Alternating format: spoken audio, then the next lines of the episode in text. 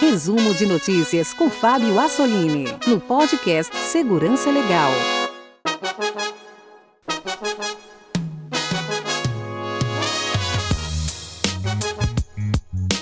Bem-vindos a mais um resumo de notícias aqui no podcast Segurança Legal. Aqui você fica bem informado sobre tudo o que ocorre no mundo da segurança da informação. Essa é a nossa curadoria de notícias para você que não tem tempo, para você que não acompanhou as notícias na última semana. Nós trazemos aqui as notícias de forma comentada e de forma resumida para você ficar bem informado sobre os fatos mais importantes e mais relevantes que acontecem na nossa área. Lembrando aos nossos ouvintes que o podcast Segurança Legal ele é mantido pelos seus ouvintes. Nós temos uma campanha de financiamento coletivo e lá você pode escolher uma modalidade de apoio ao nosso programa e colaborar com a continuidade do nosso projeto. Visite o site apoia.se barra segurança legal e escolha uma forma de você contribuir com o nosso programa. Gostaria também de convidar a todos os nossos ouvintes que participem da pesquisa que nós estamos realizando com toda a nossa audiência para descobrir melhor é, o perfil do nosso ouvinte também para receber críticas e sugestões. É uma pesquisa muito rápida, você pode respondê-la em menos de dois minutos e ela está disponível na URL bit.ly barra segurança legal. Esse li é com Y e o segurança é sem o cedilha. Repetindo, bit.ly barra segurança legal. É uma pesquisa rápida. Em menos de dois minutos você vai responder e assim contribuir com o nosso trabalho. E nesta edição nasce a Lei de Proteção de Dados Pessoais no Brasil. Destaques da Black Hat e Defcon. Banco Inter assume incidente de vazamento de dados. CGI, Facebook e WhatsApp na luta contra as fake news. Sistemas de reconhecimento de voz são burlados. Ataque explora vulnerabilidade de roteadores de link, entre outras notícias.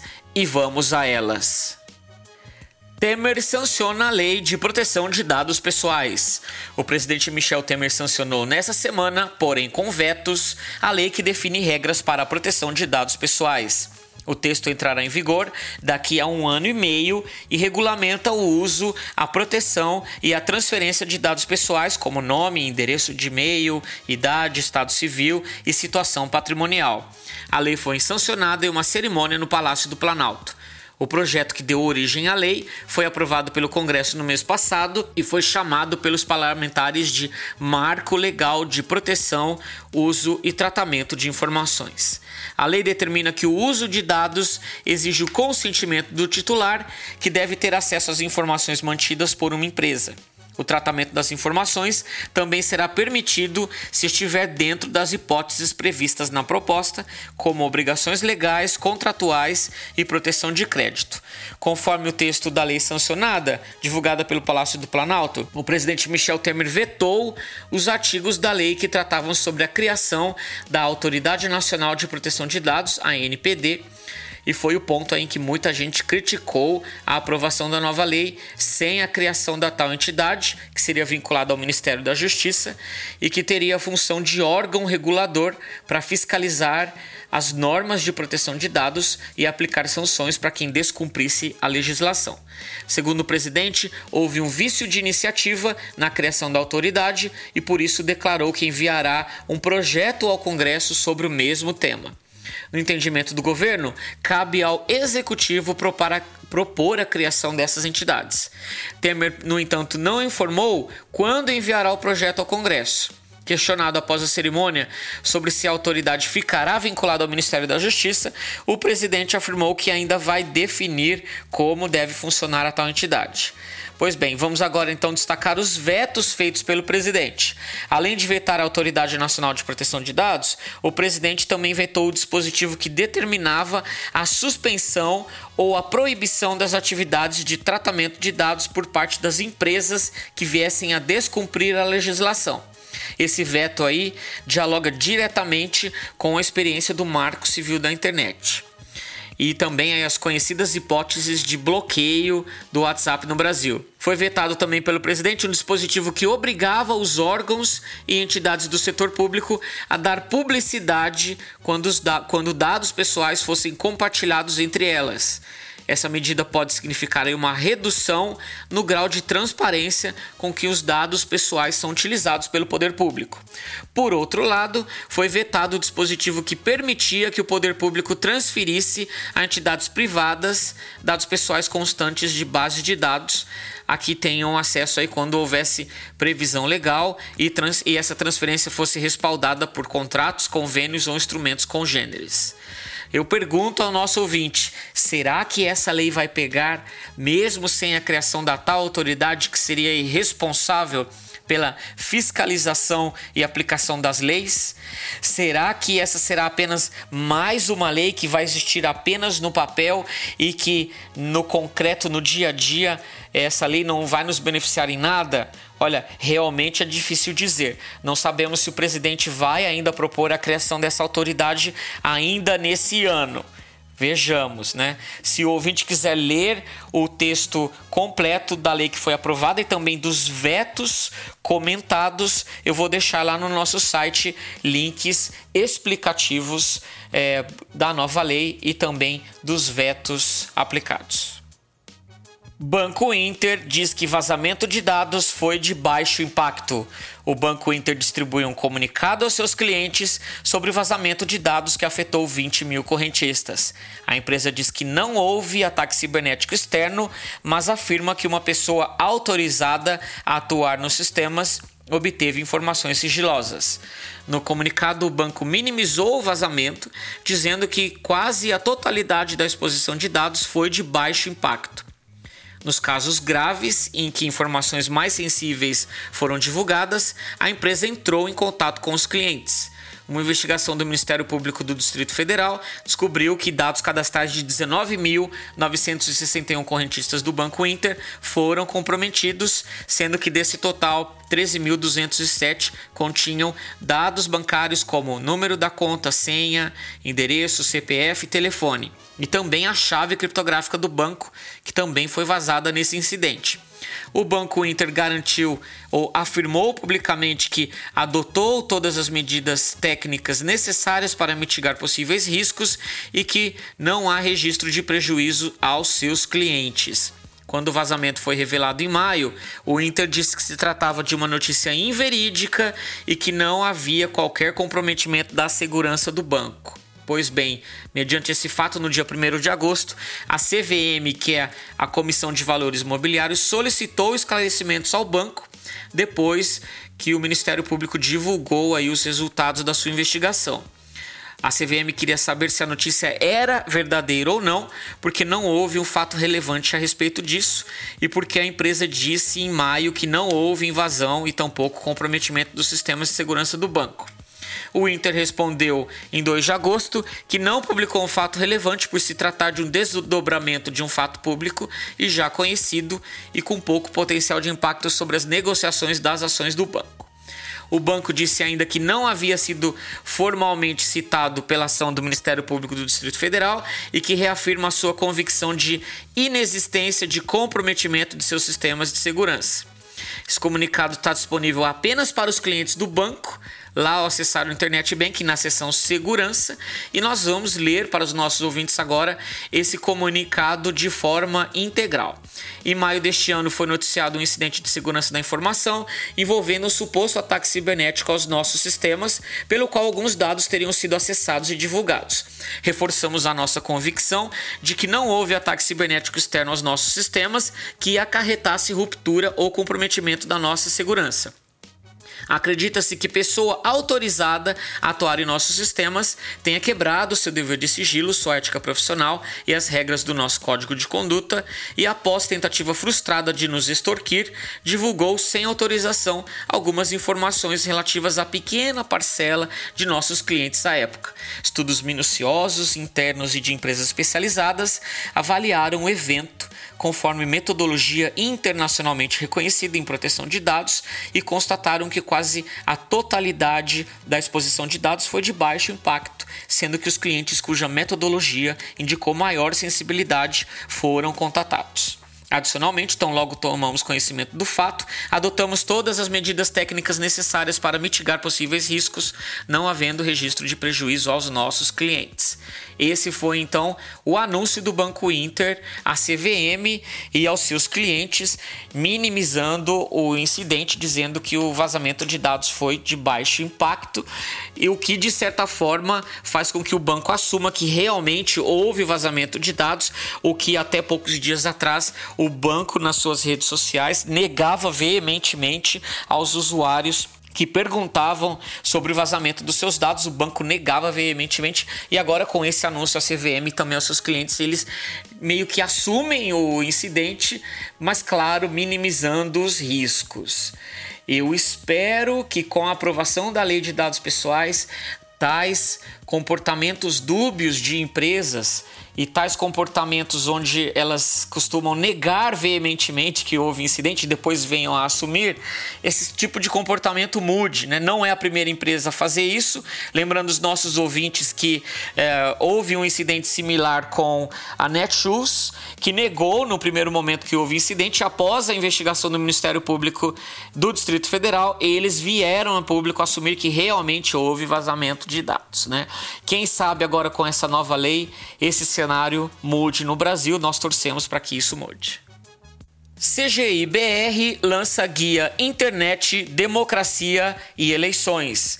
Resultado de debates promovidos pelo Comitê Gestor da Internet no Brasil, o CGI.br, em abril deste ano, com especialistas da comunidade científica e tecnológica, terceiro setor, setor empresarial e setor governamental, o Guia Internet, Democracia e Eleições, publicado pelo CGI, traz diretrizes para o combate à desinformação e dicas práticas para que os usuários não sejam vítimas ou compartilhem notícias falsas. Trata-se aí de mais uma. Uh, mais um ato benéfico aos internautas brasileiros próximos às eleições para que não sejam vítimas do compartilhamento de fake news. Lançado pelo CGI na última semana, exatamente antes do início da propaganda eleitoral, a publicação está disponível para download gratuito no site do CGI.br e o material tem como objetivo informar a população e servir como referência para formuladores de políticas públicas, membros do judiciário e representantes de empresas de internet internet. A iniciativa reflete as preocupações do CGI com os recentes escândalos envolvendo a disseminação de desinformação de forma coordenada, além da multiplicação de agressões direcionadas a grupos específicos. O guia está dividido em cinco partes e inclui uma explicação sobre o funcionamento das redes sociais, o modelo de negócios adotado por várias empresas de internet, questões relativas às eleições a propaganda eleitoral e os fenômenos de desinformação online, diretrizes que devem ser observadas pelos agentes empenhados no combate à desinformação.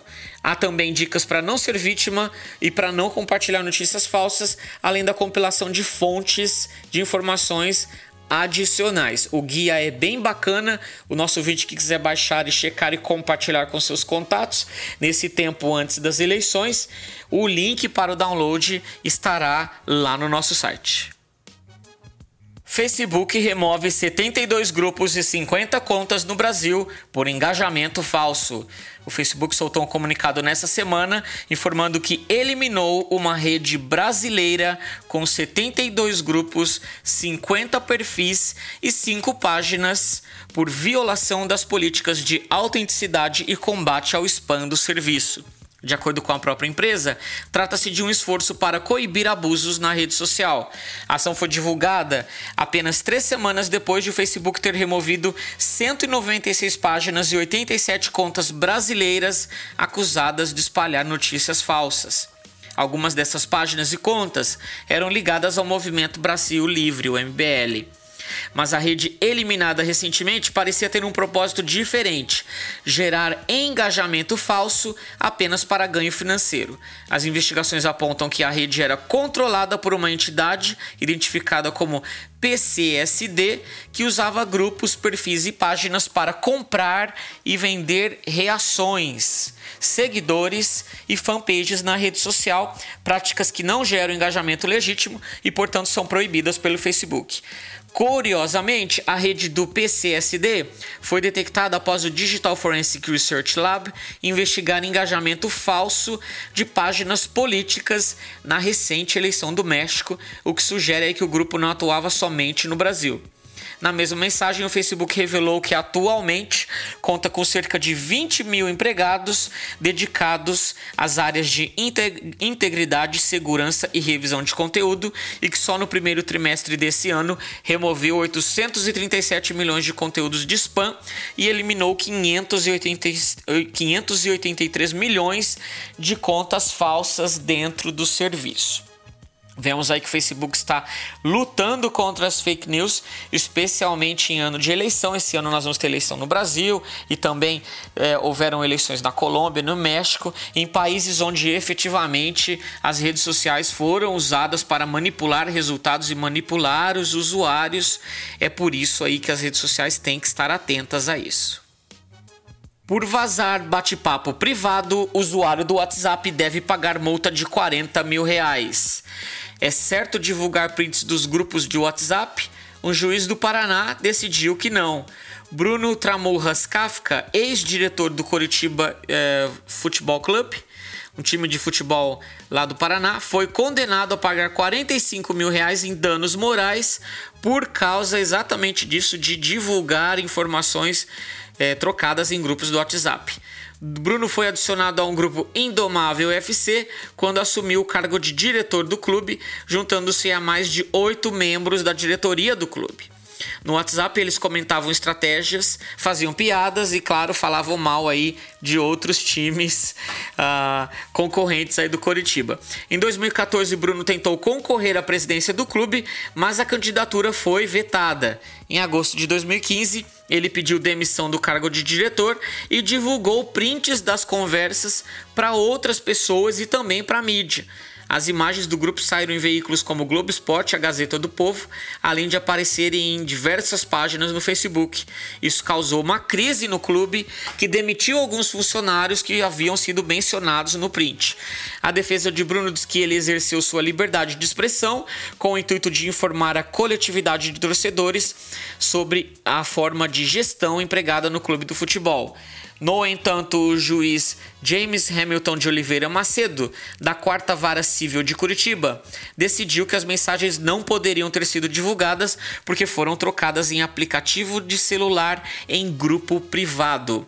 Bruno foi condenado a pagar 5 mil reais para cada um dos oito integrantes do grupo e esse valor aí deverá ser reajustado pela inflação e terá incidência de juros de 1% caso é, ele não pague. Além disso, Bruno deverá pagar 5 mil reais pelos custos e honorários advocatícios dos dois processos. No total, ele foi condenado a pagar 45 mil reais. Na decisão, o juiz escreveu assim: Abre aspas. O abuso do direito de informar se deu pela forma como foram divulgadas as notícias, atingindo a imagem pessoal e profissional dos autores. Ora, considerando que as mensagens foram trocadas em aplicativo de celular em grupo privado, resta patente que não poderiam ser divulgadas, ressaltando-se notadamente que, caso quisessem que as mensagens trocadas fossem públicas, teriam as partes o feito dessa forma. Fecha aspas. Será que essa decisão abre um precedente perigoso aí para os usuários do WhatsApp no Brasil? Se você quiser ler a decisão do juiz na íntegra, eu vou deixar o link lá no nosso site. E ainda falando sobre o tema WhatsApp, eh, eu tenho aqui ainda mais duas notícias para compartilhar com vocês. Depois de afirmar que limitaria o envio de mensagens encaminhadas para tentar diminuir aí a velocidade da transmissão de fake news, uma atualização para o WhatsApp, dessa vez para usuários do iOS, entregou aí é, essa nova é, limitação no compartilhamento de informações. O update foi liberado na última semana e tem aí duas novidades. Os donos de iPhone podem agora utilizar a Siri para enviar mensagens para os grupos. E há também o limitação aí, a limitação no envio de mensagens encaminhadas. É, na versão 2.18.81, os usuários somente poderão encaminhar uma mensagem para o um pequeno número de destinatários por vez, ou seja, aquela mensagem que era encaminhada para muita gente de uma vez só, isso já não será possível dentro do WhatsApp. Para quem tem Android, esta restrição já funciona desde julho e para que, quem tem o iOS, ela já está valendo agora e essa limitação varia de acordo com o país. Na Índia, por exemplo, essa limitação é, de compartilhamento da mesma mensagem é somente com cinco pessoas no Brasil, o limite é de 20 destinatários de cada vez. E para fechar aí o tema WhatsApp, a empresa de segurança Checkpoint descobriu que o programa não verifica adequadamente certos parâmetros das mensagens, o que permite aí confundir o aplicativo a respeito do conteúdo e da origem de mensagens recebidas. O problema afeta o recurso de responder do WhatsApp em que uma mensagem é citada como resposta. O WhatsApp até o momento não corrigiu o problema e não deve corrigir tão cedo, pois, segundo a Checkpoint, a falha não pode ser mitigada sem que sejam modificados aspectos estruturais do programa. Em nota, o WhatsApp destacou que esse problema não afeta a criptografia de dados, ou seja, a confidencialidade das mensagens continua protegida. Algumas interpretações equivocadas sobre esse problema dizem que essa falha permite ler ou adulterar as mensagens de outras pessoas, mas não é exatamente isso. Saiu incorreta em vários sites da imprensa, inclusive imprensa brasileira. O problema permite apenas que alguém adultere o trecho da resposta nas mensagens enviadas por si próprio, mesmo quando cita outras pessoas. A Checkpoint batizou essa falha de fake apps e o erro permite aí que uma mensagem seja editada quando ela for incluída como citação em outra mensagem de resposta. A mensagem original não é modificada, ela apenas aparece diferente na própria resposta que dá ao usuário. Então, é, ficam aí mais duas notícias acerca do WhatsApp, programa muito popular, usado por somente 100 milhões de brasileiros. Especialistas imitam vozes e driblam reconhecimento de fala. Dois especialistas em segurança da Salesforce apresentaram resultados de uma pesquisa que expõe a fragilidade de sistemas de reconhecimento ou autenticação por voz. A dupla formada por John Seymour e Azin Akil descobriu que é possível treinar um software para gerar falas de outra pessoa com apenas 10 minutos de gravações da voz da vítima. Gerando sons semelhantes à fala da vítima, um hacker poderia aí criar uma voz impostora para dar qualquer comando a um sistema controlado por voz. A conclusão dos especialistas é que esses sistemas controlados por voz são inseguros. Muitas empresas já estão trabalhando em sistemas capazes de criar sons e frases na voz de outras pessoas, uma espécie de Photoshop da fala, mas esses sistemas em geral dependem de um extenso treinamento para o software de até pelo menos 24 horas de gravações da fala da pessoa, para assim conseguirem resultados satisfatórios para o ouvido humano mas os pesquisadores da Salesforce descobriram que os sistemas mais comuns, como os de reconhecimento de voz dos celulares, não são muito exigentes e podem ser burlados com apenas 10 minutos de gravação. Embora o resultado obtido com essa técnica não seja o ideal, ou seja, a voz não se parece exatamente com a voz original, o resultado é suficiente para enganar os sistemas de reconhecimento de fala. A assistente de voz Siri usada no iPhone possui cerca de 20% de tolerância para variação de tom e velocidade, segundo os pesquisadores. Agora, imaginem vocês, ouvintes, que existem bancos que possuem reconhecimento de voz em suas centrais telefônicas, usando esse sistema aí como fator de autenticação. Essa pesquisa aí demonstra então que essa tecnologia de reconhecimento de voz não é uma boa ideia para autenticar os seus clientes. Muito bem, vamos agora ao quadro de rapidinhas, onde eu vou comentar os destaques da Black Hat e DEFCON, as duas maiores conferências de segurança existentes no mundo e que ocorrem lá em Las Vegas, nos Estados Unidos, todo mês de agosto. Ocorrem as duas conferências muito próximas entre elas e que tem uma audiência gigantesca nessa época do ano. Muitas notícias saem na imprensa das pesquisas divulgadas lá na Black Hat, que esse ano não foi diferente, na Black Hat Defcon, né? Não foi diferente aí, nós vimos muitas polêmicas na imprensa de fatos e de notícias ocorridos no evento. Entre eles aí nós tivemos hóspedes de hotéis expulsos, pesquisadores de segurança expulsos das conferências e também quartos de hotéis invadidos por seguranças. Vários incidentes desses é, reportados por pessoas que estavam no evento. O evento é gigantesco, recebe uma massa muito grande de gente e, claro, ocorre todo tipo de problema é, lá na Black Hat Defcon. Eu queria destacar algumas das pesquisas que saíram na imprensa. A primeira delas, ataque main the disk afeta todas as versões de smartphone Android. A segunda delas, Protocolo de comunicação de equipamentos médicos é hackeado, possibilitando alteração de resultados. Próximo destaque: garoto de 11 anos invade réplica de site de entidade eleitoral americana. Próximo destaque: ataque faz com que marca-passos disparem ataques de choques mortais em seus donos.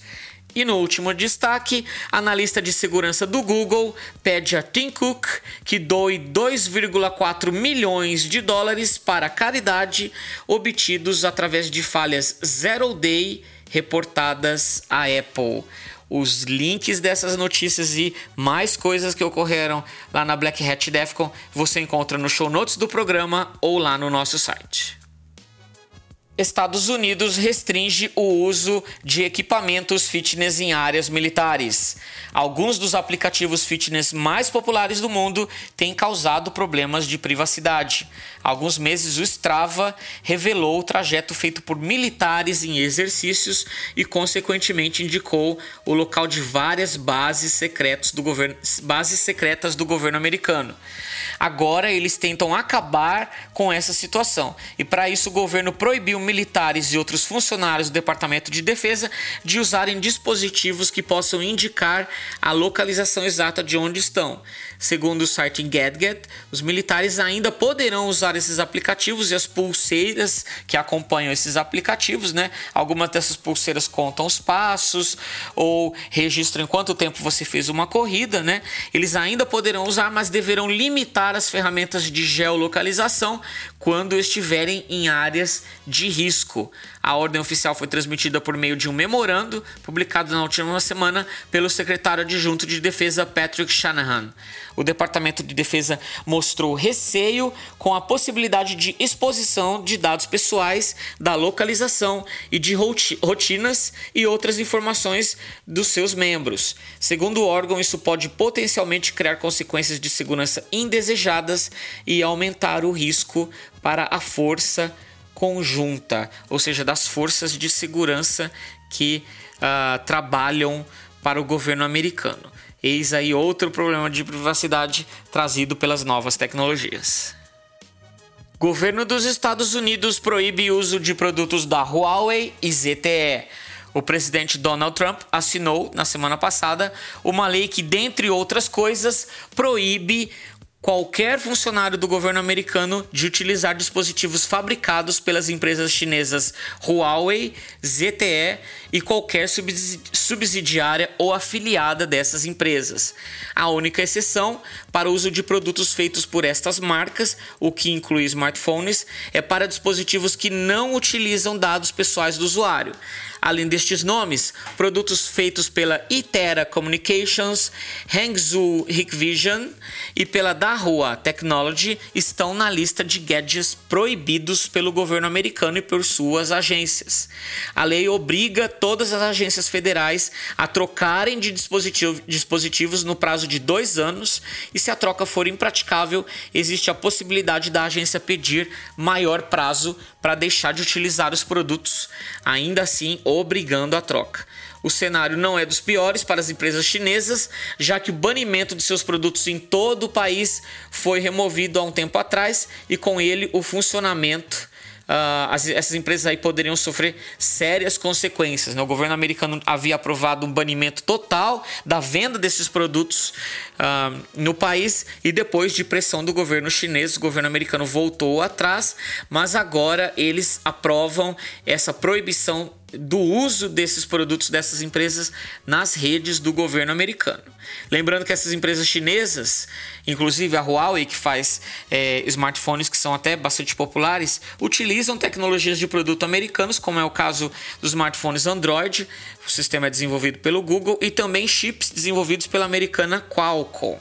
Mas segue aí a política do governo americano de proibir empresas estrangeiras. Falhas no recebimento de fax de impressoras multifuncionais permite invadir rede de computadores.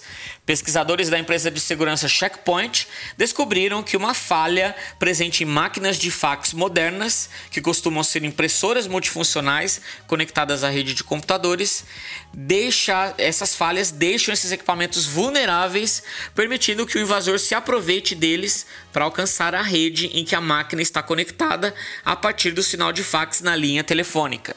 Os especialistas Eyal Itkin e Ivanik Balmas, da Checkpoint, investigaram o problema em máquinas da HP, mas eles acreditam que os aparelhos de outros fabricantes também estejam vulneráveis. A HP publicou uma correção para a falha no dia 1 de agosto, e essa correção aí impacta mais de 150 modelos das linhas PageWide, OfficeJet, DesignJet, DeskJet, PhotoSmart e Envy. Para conferir aí se o seu modelo de uh, impressora com fax está na lista dos, uh, dos dispositivos vulneráveis, eu vou deixar o link lá para os nossos ouvintes lá no site. De acordo com a Checkpoint, ainda existem mais de 46 milhões de máquinas de fax em operação no mundo e não se sabe quantas delas podem efetivamente estar vulneráveis. Muitas redes de computadores empresariais são protegidas por bloqueios no perímetro, com a rede externa, a internet, separada da rede corporativa, na qual estão conectados os computadores, impressoras e outros equipamentos que não devem ficar expostos. Ao atacar uma impressora multifuncional pelo fax, o invasor abriria atalho para dentro da rede da empresa através da linha telefônica.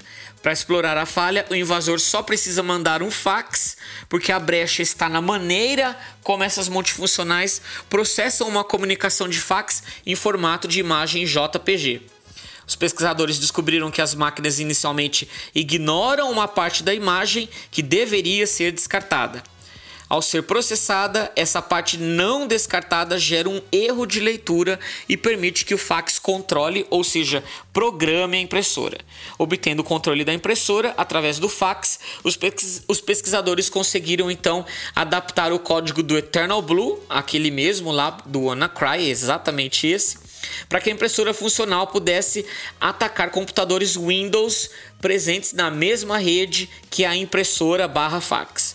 Embora a brecha Eternal Blue já tenha sido corrigida, isso demonstra que é viável atacar computadores com Windows a partir da impressora. Portanto, se você tem uma dessas no seu ambiente corporativo, é hora de instalar a atualização. Campanha de hijacking de roteadores afetou usuários do Banco do Brasil e do Itaú. Entre 8 de junho e 10 de agosto, os cybercriminosos exploraram uma vulnerabilidade nos roteadores D-Link em uma campanha de hijacking direcionada a usuários brasileiros. O ataque consistia em redirecionar os usuários para páginas falsas do Banco do Brasil e do Itaú para roubar dados de acesso. As informações surgiram a partir de uma pesquisa de segurança da empresa Headware que alertou os usuários sobre essa campanha de hijacking. Para aqueles que não sabem exatamente do que se trata, esse hijacking é uma técnica usada por um cybercriminoso através da qual eles acessam o roteador e alteram os servidores DNS, é, manipulando aí todo o tráfego web e redirecionando a vítima para sites maliciosos. E claro, é, os criminosos aí escolheram sites bancários para fazer o redirecionamento. A vulnerabilidade afeta os seguintes modelos de roteador da D-Link. São cinco modelos: o DSL 2740, DSL 2640, DSL 2780, DSL 2730 e o DSL 526B. Sabemos que a D-Link é um fabricante bastante popular, seus roteadores são baratos, portanto a base instalada no Brasil é bastante grande. Dessa forma, os cybercriminosos aproveitaram essa vulnerabilidade, que vejam vocês, não é nova, ela foi revelada em 2015 e essa vulnerabilidade aí permitia com que remotamente o criminoso alterasse o servidor DNS usado no dispositivo. Ao explorar essa vulnerabilidade, os criminosos redirecionavam os usuários para sites falsos, especialmente aí do BB e do Itaú. A D-Link publicou em seu site que já está ciente dessa vulnerabilidade e que já começou a investigar o problema. Agora, olha, será que realmente eles vão corrigir? Porque essa falha é, é conhecida desde 2015. De qualquer forma, a empresa recomendou publicamente aos seus usuários que apliquem as atualizações de firmware e utilizem uma senha forte no dispositivo. Olha, faz muito tempo que ataques assim ocorrem no Brasil. Eu vi relatos de companheiros de trabalho dizendo que já viram ataques assim desde 2003 e nós tivemos uma grande onda desses ataques em 2011 e 2012, onde mais de 4 milhões de modems na época foram alterados, também explorando vulnerabilidades remotas. De qualquer forma, fica aí a dica para os nossos ouvintes. Se você tem roteador da D-Link, procure sempre manter o firmware atualizado para talvez evitar esse tipo de problema. Se o problema persiste, nós sempre recomendamos que o usuário troque de marca, troque de dispositivo, porque fabricante que não é comprometido com a segurança do usuário não merece o seu dinheiro. Vírus de computador infecta sistemas de fabricante do principal processador do iPhone um vírus infectou sistemas em várias fábricas da Taiwan Semiconductor Manufacturing, a TSMC, na última semana, perturbando as operações ao mesmo tempo em que a empresa tentava aumentar a produção para as futuras linhas de iPhone da Apple, segundo noticiou o site da Bloomberg. De acordo com a notícia, a empresa em questão é a única fabricante do principal processador usado nos iPhones e o veículo afirmou que esta é a primeira vez em que o vírus se espalhou para as linhas de produção, mais especificamente as ferramentas de fabricação controladas por computador. Não está claro exatamente quem atacou a TSMC, que é a maior fabricante aí terceirizada de chips do mundo e fabrica chips para empresas como a Apple e a Qualcomm. Essa é a primeira vez que um vírus derrubou a instalação da empresa e lembrou aí bastante os ataques do WannaCry, que no ano passado aí causou muito problema para muitas empresas. A TSMC, que está trabalhando no momento na solução do problema, afirmou publicamente que investigou o problema e alguns sites chegaram a noticiar de que, na verdade, a empresa, os computadores usados nas, na, nas instalações industriais, haviam sido atacados pelo Eternal Blue, que é o mesmo exploit que foi usado pela Anacry. E claro, se você tem uma rede de computadores, seja ela usada em, para fins industriais ou não, que não foi atualizada, claro que esses computadores podem ser atacados e provavelmente foi o problema que afetou lá essa empresa parceira da Apple encontrado malware que infecta caixas eletrônicos de criptomoedas. A empresa de segurança Trend Micro anunciou na semana passada que encontrou anúncios publicados em fóruns underground de criadores de malware de caixas eletrônicos ofertando aí pragas prontas para infectar sistemas de caixas eletrônicos usados por quem tem criptomoedas. Existem bem poucos desses caixas eletrônicos no mundo, eles são mais comuns na Europa, onde a adoção de criptomoedas é bastante forte. Você tem vários comércios que aceitam Bitcoin, por exemplo, e já existem caixas eletrônicos desse tipo. Portanto, a empresa a Trend Micro anunciou que encontrou um anúncio, não exatamente o malware, mas sim um anúncio de um criminoso vendendo esse tipo de malware pela bagatela de 25 mil dólares. O malware aí estaria pronto não só para hackear esses caixas eletrônicos e fazer com que seja roubada criptomoedas, mas também o malware estaria pronto aí para clonar cartões que, é, no sistema IMV ou cartões que tivessem capacidades aí de NFC. É, o anúncio não deixa de ser interessante porque nós temos hoje um desenvolvimento bastante completo de malware para caixa eletrônico. Esses, carros, esses casos ocorrem em todo o mundo, inclusive aqui no Brasil. Nós sabemos de muitos casos aí de bancos que tiveram problemas de malware em seus caixas eletrônicos, onde acontece exatamente isso que você ouvinte está pensando. O criminoso programa o caixa eletrônico para dar todo o dinheiro que consta lá dentro. Nesse caso especificamente, o criminoso programaria para roubar as criptomoedas que estão em moda. Caso você queira ler a pesquisa completa da Trend Micro, eu vou deixar os links lá no site. E para terminar o nosso resumo de notícias, eu quero, com, eu quero comentar um artigo bastante interessante publicado na Folha de São Paulo pelo Misha Glenner. O Misha ele é um escritor britânico que já escreveu vários livros sobre cybercrime e ele publicou um artigo bastante interessante lá na Folha de São Paulo com esse tema: Crime organizado recruta talentos da informática e se adapta à era digital. A internet exerceu um impacto considerável sobre o crime organizado com o advento de hackers e programadores que substituíram a violência por técnicas sofisticadas de computação em seus atos ilícitos. Setores mais tradicionais, como a máfia, também já aderiram à tecnologia, o que, claro, dificulta a ação de investigação dos órgãos policiais no mundo. E no artigo, o Glenn ele detalha é, como é o funcion... como ah, os, o crime organizado, especialmente as máfias, estão contratando pessoas com conhecimento informático para, claro, para que elas atuem em ações ilícitas. O artigo é bastante interessante, a leitura é bastante recomendado para os nossos ouvintes e também os livros do Glenn que também são muito bons. Eu agradeço a sua atenção, que veio com a gente até o final. Voltamos a nos falar na próxima edição. Ha ha ha!